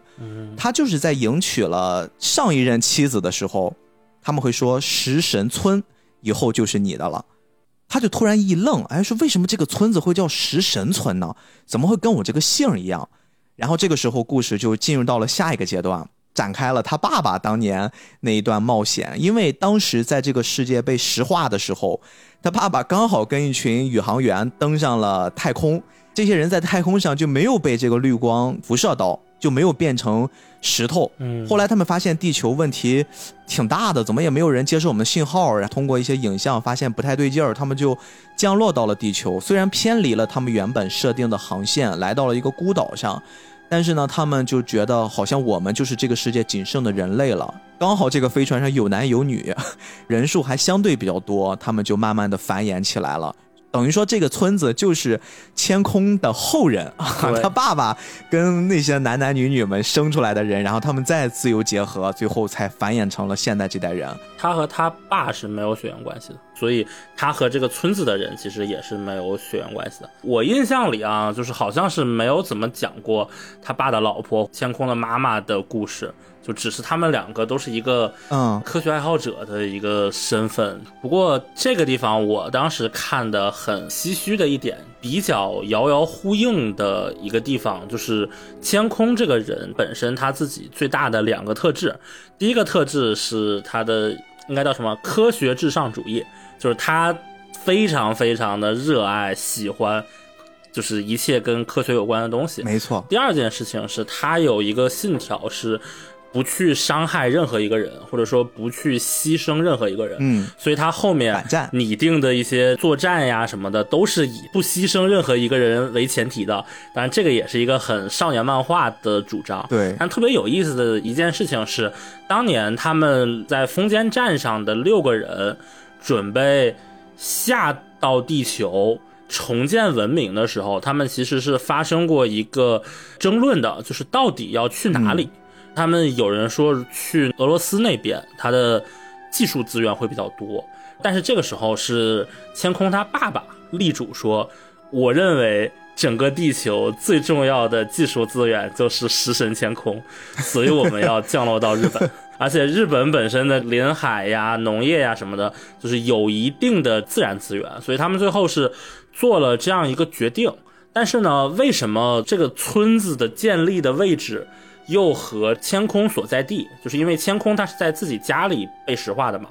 就是为什么离这个位置又差了很远呢？是因为他们在降落的过程中有两三个宇航员，应该是有两个宇航员先下去了，然后他们先下去的这个位置离天空的位置就偏移了很远，嗯，然后这个时候他爸就做了一个非常艰难的决定，就是如果。按照之前他们一切的主张，是我返回地球就是为了降落到天空这个位置的。但是如果我降落到了天空的这个位置，我之前先下去的那两个我的伙伴，他们就没有办法生存，他们就死了。但是如果我现在去选择营救这两个伙伴，那可能我这整个一切的事情，甚至很有可能天空就再也找不到我了，我没有办法给他留下任何的线索了。就他其实是面临了一个。这样的两难，这不是经典的那个铁轨吗？就是救一个还是救五个那种？对对对。但是这个他又稍微有点反过来，就是他也不是说是救千空还是救我的两个同伴，因为千空某种意义上讲背后又是整个人类的复兴。对对。这个就很难比。然后这个时候他爸说的是，如果千空在我这个位置，他会跟我做一样的事情吧？嗯。然后他们当时还把那个。空间站的轨道给抬升了，用了各种手段解决了很多问题，然后之后他去救他的两个伙伴了，嗯，这也就导致了他的伙伴们全员幸存，但是建立这个食神村的位置就和天空的位置实际上差了很远的距离，嗯，而且他爸爸他一直坚信自己的儿子可能会复活，并且会重新把人类文明再繁衍起来。但是他肯定是看不到了，因为对他来说，人的寿命也就是这么不过一百年左右。他后来就怕人类的文明彻底的消失，他编了一个叫百物语的东西，就跟顺口溜似的，然后把一些人类的文明一些很重要的部分全部都编到了这个歌谣里面，他让他的后代们就一直背诵传承。就是你，即便现在你们弄不懂啥意思，但是你们可能慢慢的一些偶然吧，遇到了一些什么特殊的事儿，刚好能找到在这个百物语里面的其中某一篇跟这件事儿对应的上，你们可能会把这个人类文明的一小节再复兴过来。包括咱们刚才也说过，在这个原始部落里面，为什么这些人还会保留一些看起来有一些文明程度？可能也都是来源于这个百物语最后的流传，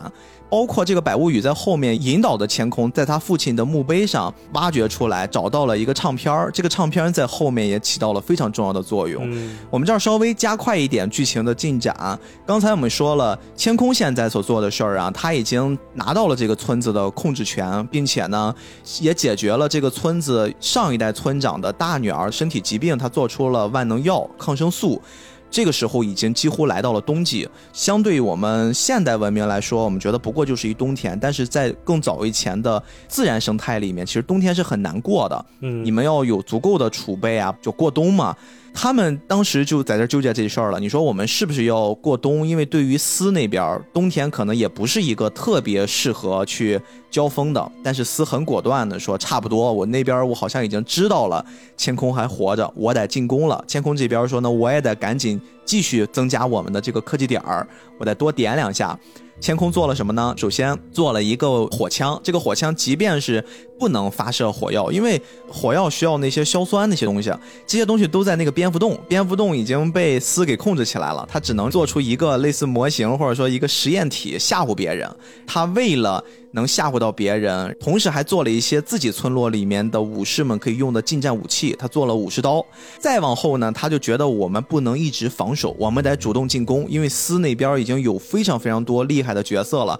包括他的左膀右臂，有一个是听力特别强强的一个弓箭手，有一个跟不亚于斯的，也是算是世界第二强的，蒙着下半脸的像卡卡西一样的角色，一个肌肉男。啊，这都是斯那边很强力的一些战力。他说，我们得主动进攻，我们得研究出一个移动电话，哇，把这个通讯系统我们得点上，这样子的话，他就可以。跟远在司那边很早之前他留下的伙伴就大树和杠，他们两个人取得联络，然后做一些里应外合，然后就开启了又一个新的大工程，就是要做移动电话。我一开始真的以为就是他要做 iPhone 了，因为他他说他要做电话的时候出的那个图就是一个智能手机，对，结果没想到最后做出来的是一个巨大的，就是 就是一个超级大的工程，很像是我们小时候玩那种两个。一次性杯子，然后穿一根线儿那种逻辑，但是比那个大的很多啊。这个过程他们也花费了很长的时间，最后也好不容易的做出了一套自己留着，还有一套是要通信用，要做两套，扛着那套用一些计谋，又要躲过人家的观察，躲过对方的眼线，还要潜入到对方的腹地，然后把它埋下来，跟人取得联系。反正整个中间这一套就非常非常的艰难，但是还好还是比较顺利的。所以说，其实这个移动电话我们现在变成了一个很常见的东西。我们在今天的聊天过程中也一直在说啊，智能手机啊，一些智能的信息发展。准确的说，不是移动电话，电话的诞生，其实这个真的是我之前嗯没有想到的，可能是小时候看的那些科普书的版本比较旧，我不知道现在的小孩儿，如果你问一个九零后、零零后或者再大的八零后的人，问电话是谁发明的，如果知道答案的话，都会说是那个贝尔嘛。从小听到大的，无论是科普书上还是学校的教材里，甚至可能有些课文里。都会说这个贝尔是电话的发明家嘛？真正被认可的电话的发明家是一个叫安东尼奥·穆奇的人。哦，不是贝尔，对，不是贝尔，他是一个意大利人。这个穆奇呢，生于意大利的这个佛罗伦萨，在当地学完化学和机械之后，他在了一个歌剧院里当了一个舞台技师，相当于是管机械相关的工作吧。这个时候，他就在一八三四年的时候，第一次有这个需求了，他就修建了一条说话管道，就是能够从舞台连到那个控制室。嗯，这个其实大家现在生活中可能也会，比如说通过水管，其实你能听到一些那个楼上楼下声音嘛。对对我感觉这个还是一个生活中比较常见的东西。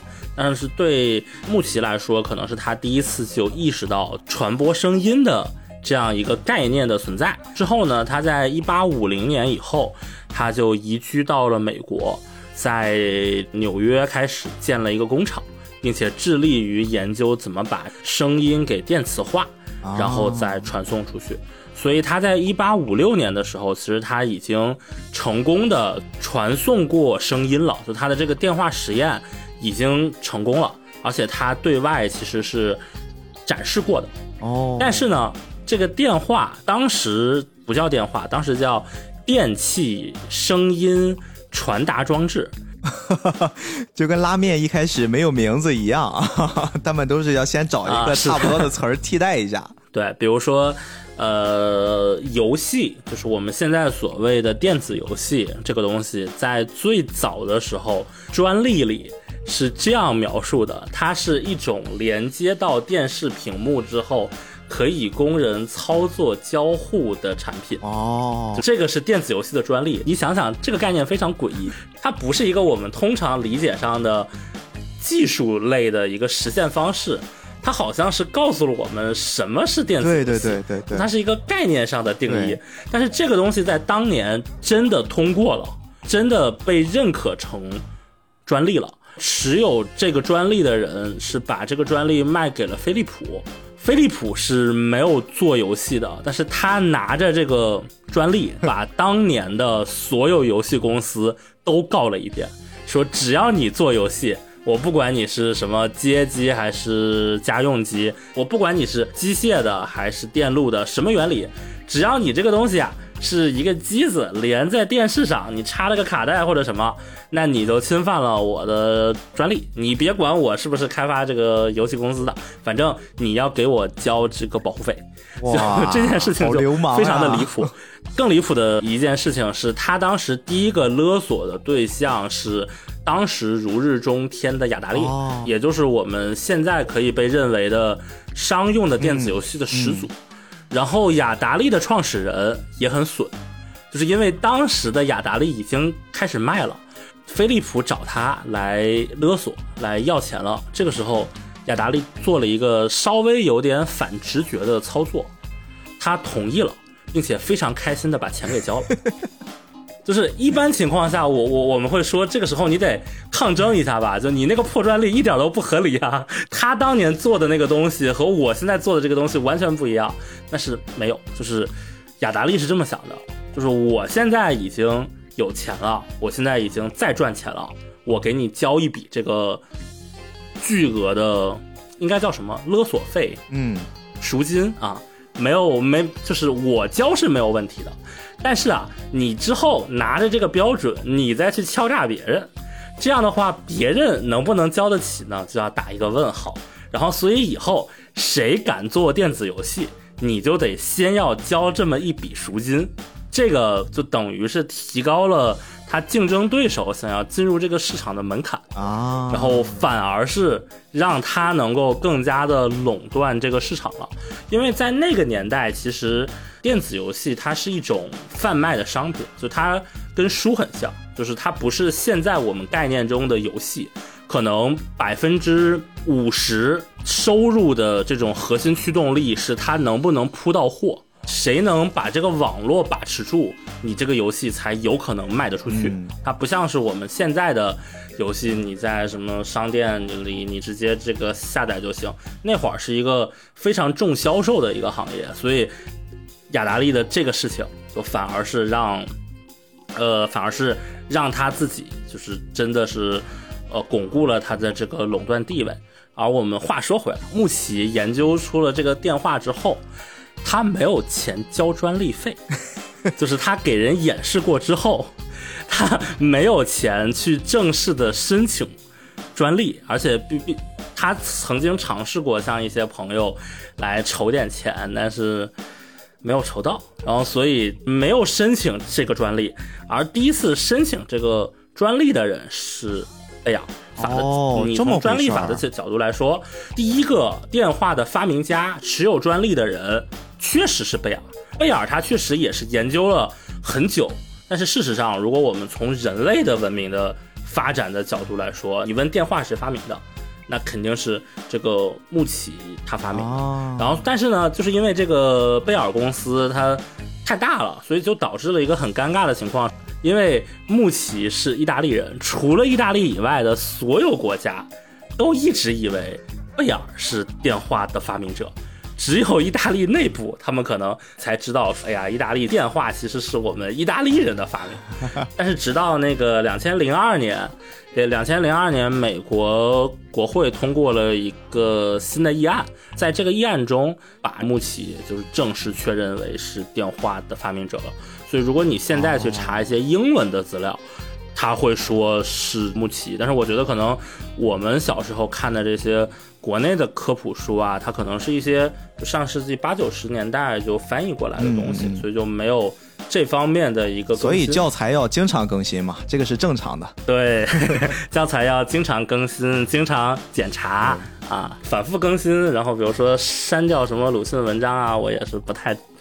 支持的啊，这个话题就跑了。所以说，这个电话其实真的会对人类的发展史有一个非常非常重要，它属于一个非常非常重要的节点。一旦有了电话的出现，它就是极大的改变了人类的空间上的距离。而且包括我们后来说的网络，其实它也都是基于电话的基础之上，才又进行了更多的可能性的一种演变方式。一哥，你小时候你家里有网吗？就是你有体会过你上网，然后别人电话就打不进来的那个？当然了啊，我就是电话线长大的那第一代人啊。我好像就没有这个体验。你们 ADSL 我不知道都经没经历，你们是不是直接就是宽带了？我家好像用过拨号上网。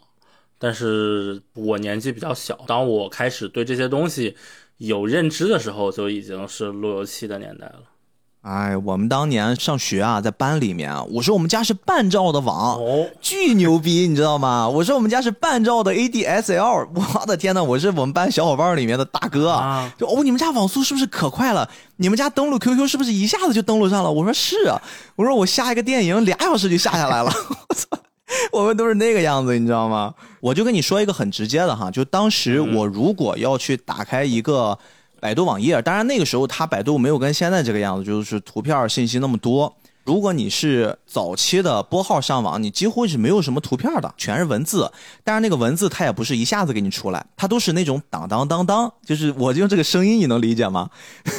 它从上到下都是当当当当这么出来的。然后如果你是半兆的网呢？你用鼠标滚轮一刷，它几乎是咻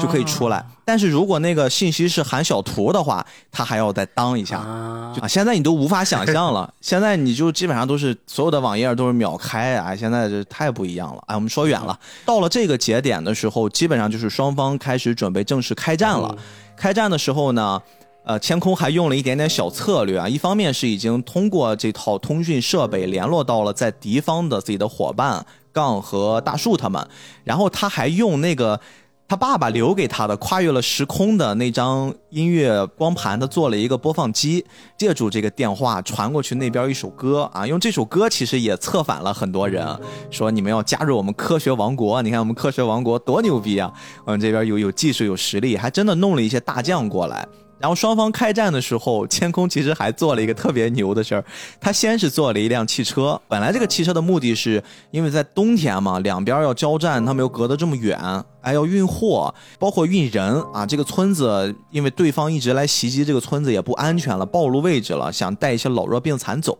那些老弱病残其实还挺有骨气的，说我们也不参与了，我们就留在我们这个村子上。然后我们不去挤这辆车呢，还有空间，你们可以装点这个日用品，包括装。一些装备啊，很感人那块儿，他们一看啊也行，然后在开这个车的过程之中，因为很颠嘛，也没有什么减震，然后他们就改造了一下轮胎，开起来还比较好。后面呢又改造了一下底盘儿，最后在准备进攻的时候，他们甚至把这个车给改造成了坦克啊，用纸糊在上面，既减轻了重量，又保持了它这个坚固度。这些都是一些细究，它每一个小点你都可以找到很多很多像我们今天给大家讲的故事。当然时间的关系，我们不要每一个故事都展开。他们这次进攻其实还有一个目的，是因为当时原始部落里面的小小发明家克罗姆，他被。那边给抓住了，本来也是有有一些营救的工作在里面。高光的就是克罗姆，他用了自己的一些小聪明，一些他所掌握的科技，自己逃出来了。然后他们继续开着这个坦克进攻，目的就是要把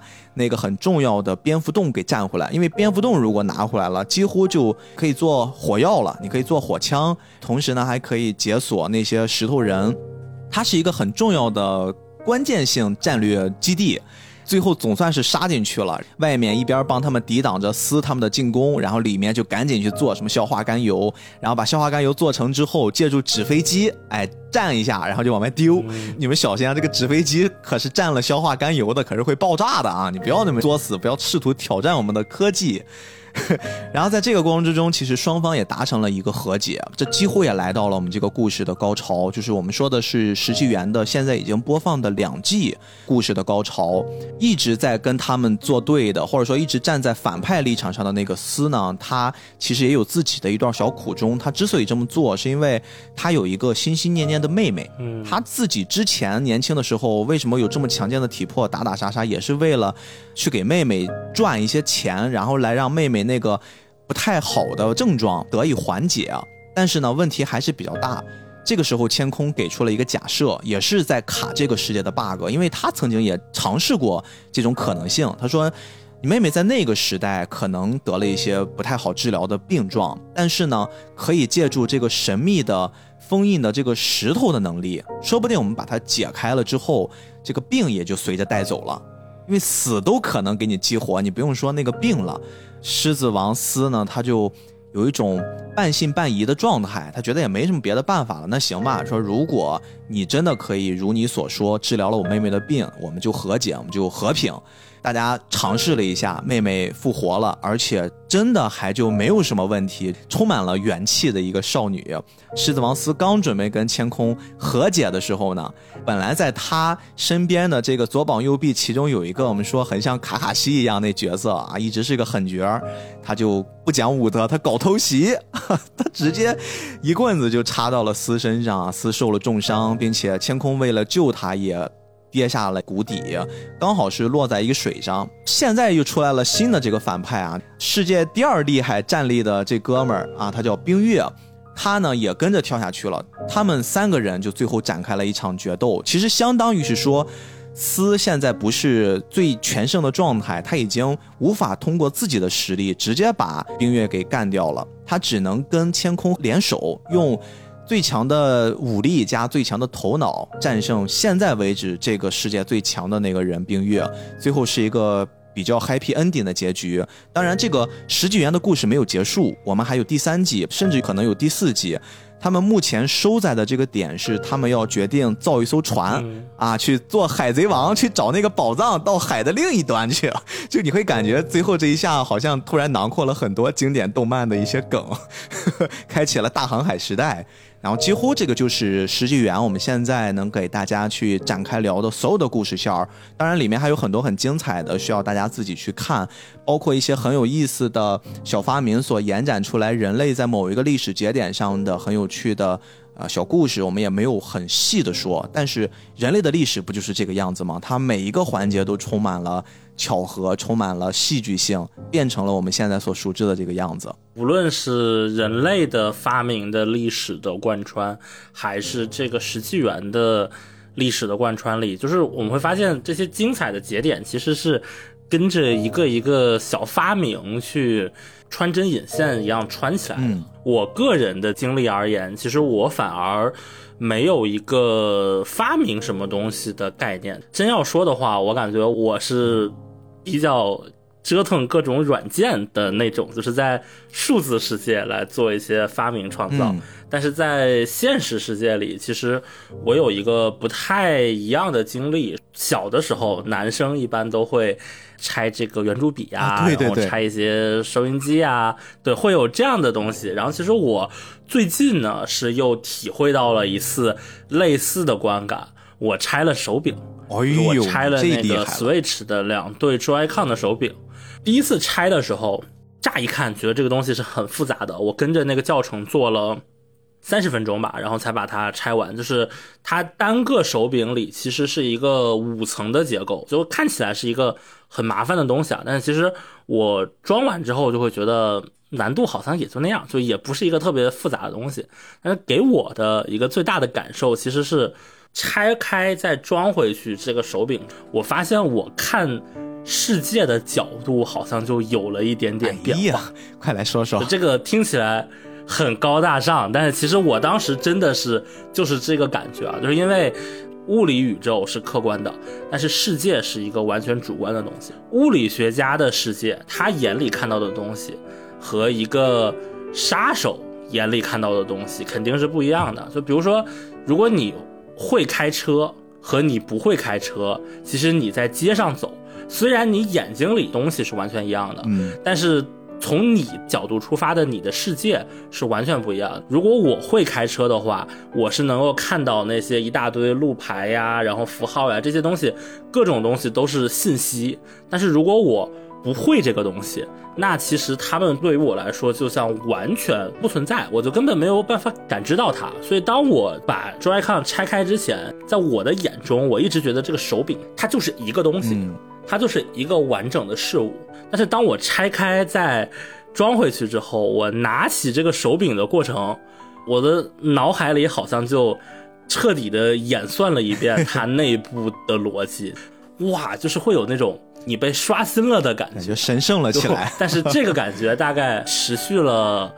两到三天之后，我就麻木了，就是会有。这种的一个脑内剧场吧，我会感觉现在的真实的情况里，其实很多时候我们如果有一个什么东西坏了，其实我们完全是可以修的。嗯，但是在现实世界中，好像大家不会这么干。就我我观察到的两种主流的态度，第一种是凑合用呗。就比如说，如果我家的灯，它上面有一个灯泡坏了。还有三个能量，反正我家里那就凑合用呗。然后可能到某一年，就比如说已经凑合了四五年，然后某一次过年的时候，忽然大家说，哎呀，该换了，可能大家才会去把这个灯泡给换掉。如果我们带入一个古代人的视角，会觉得我们现在生活的很多东西啊，耳机啊、手机啊，其实是很不可思议的。但是大家好像有点太习以为常，把它当成一个黑箱去对待了。就是如果我们有的时候能够像这个《石纪元》里这些看似很原始的未来人，用他们的眼光去重新审视一下自己的生活的话，我当然不是说你必须要这样，但是如果你从这个角度观察一下的话，你可能会发现，我们以为的很平淡的、很无聊的生活，其实是很神奇、很有意思、很充满各种奥妙的。一种全新的生活，嗯，没错，所以也希望大家能在枯燥的生活里面啊，通过这期节目重新找到生活里面发生在你身边点点滴滴的那些不同寻常，或许在时间往前调吧个几周、几年、几十年、几百年，它是一个惊天地泣鬼神的伟大发明。那一刻所能带来的欣喜，希望能透过时间传递到现在你的身上。当然，这种可能微乎其微。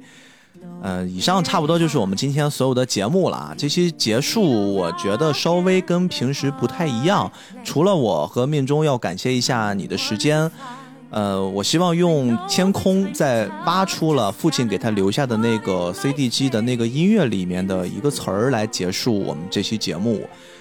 也是很能表现得了。我觉得这部作品所给我们传达的那种振奋、那种鼓舞以及那种感动，从零踏出的一小步，为再度启程，心存相信，定能更加坚强，成为英雄的一小步，为带来变革，为创造新生。心中所念，依然是你。